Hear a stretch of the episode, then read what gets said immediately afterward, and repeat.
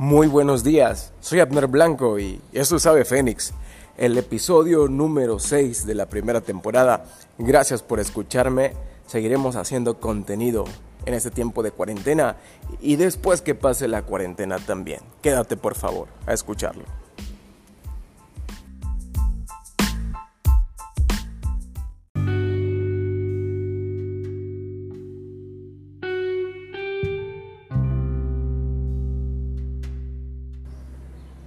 Las emociones en el ser humano son muy variables.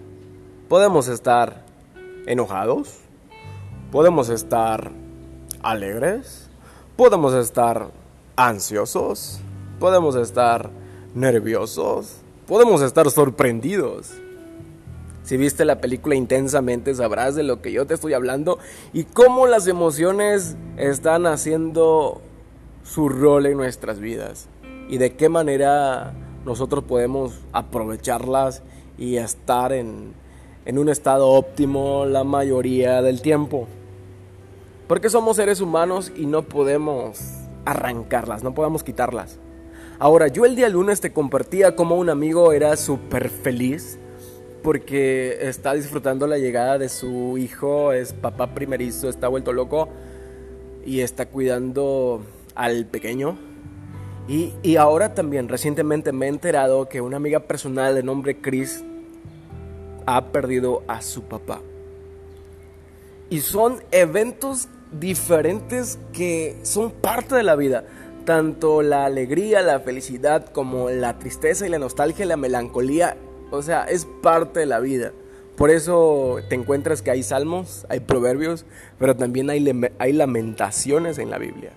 O sea, hay un libro donde alguien pudo quejarse, pudo desahogarse y pudo hasta reclamarle al Señor por la situación que estaba atravesando.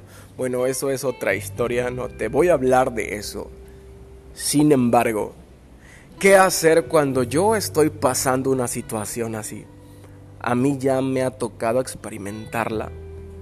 Y uno de los pasajes bíblicos que han iluminado mi vida de una manera tremenda, impactante, cuando yo atravesé por esa situación y cuando viene la nostalgia de vez en cuando a mi existir, yo le quiero compartir este mensaje a Chris que está pasando por esto y también a todos aquellos seres humanos que están pasando por una situación similar, que han perdido un familiar por el coronavirus o por la situación que sea. Una pérdida humana no es fácil. Pero miren lo que dice Dios en Jeremías 29, verso 11. Esta palabra es para ti si tú te encuentras en una situación similar. Abre tu corazón y recibe lo que Dios tiene para ti. Dice, yo sé lo que es mejor para ustedes y tengo planes de bienestar. Escúchalo bien, tengo planes de bienestar y no de calamidad a fin de darles un futuro y una esperanza. O sea que la pérdida temporal nos puede partir el corazón en mil pedazos, pero el futuro y la esperanza que Dios le da a su creación, a quienes confían en Él, a quienes creen en Él, a quienes depositan su esperanza en Él. Es increíble, es extraordinario. Quiere decir que yo puedo perder a un ser querido, pero no pierdo la esperanza porque un día nos volveremos a ver, porque hemos creído y hemos enseñado de un Dios, un Dios que, que nos ha dejado evidencias de que no solamente Él derrotó al diablo y a potestades, sino también a la misma muerte. Un Dios que tiene autoridad sobre la muerte. Y esa, y esa es la mejor noticia que nosotros podemos, podemos encontrar.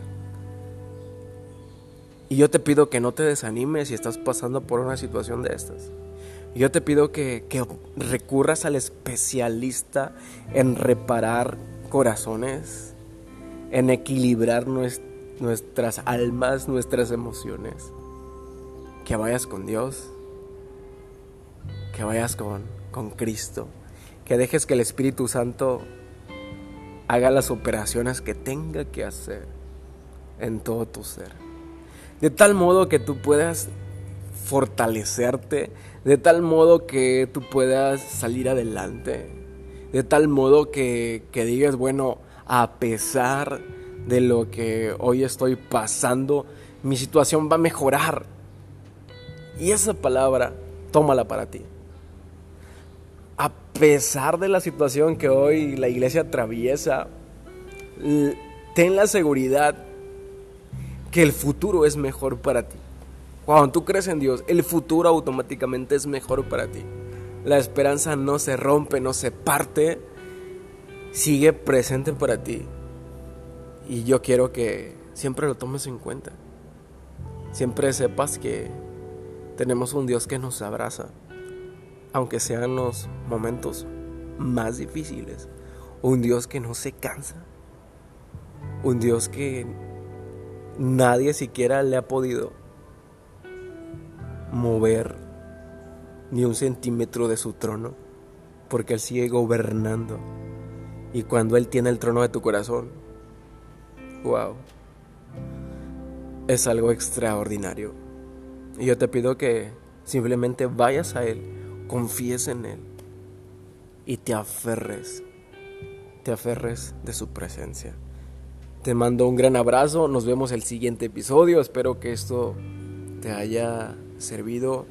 No solamente se lo envío a Cris, sino también a todas las personas que por alguna situación están enterrando a seres queridos o ni siquiera yendo a los velorios por la situación del coronavirus.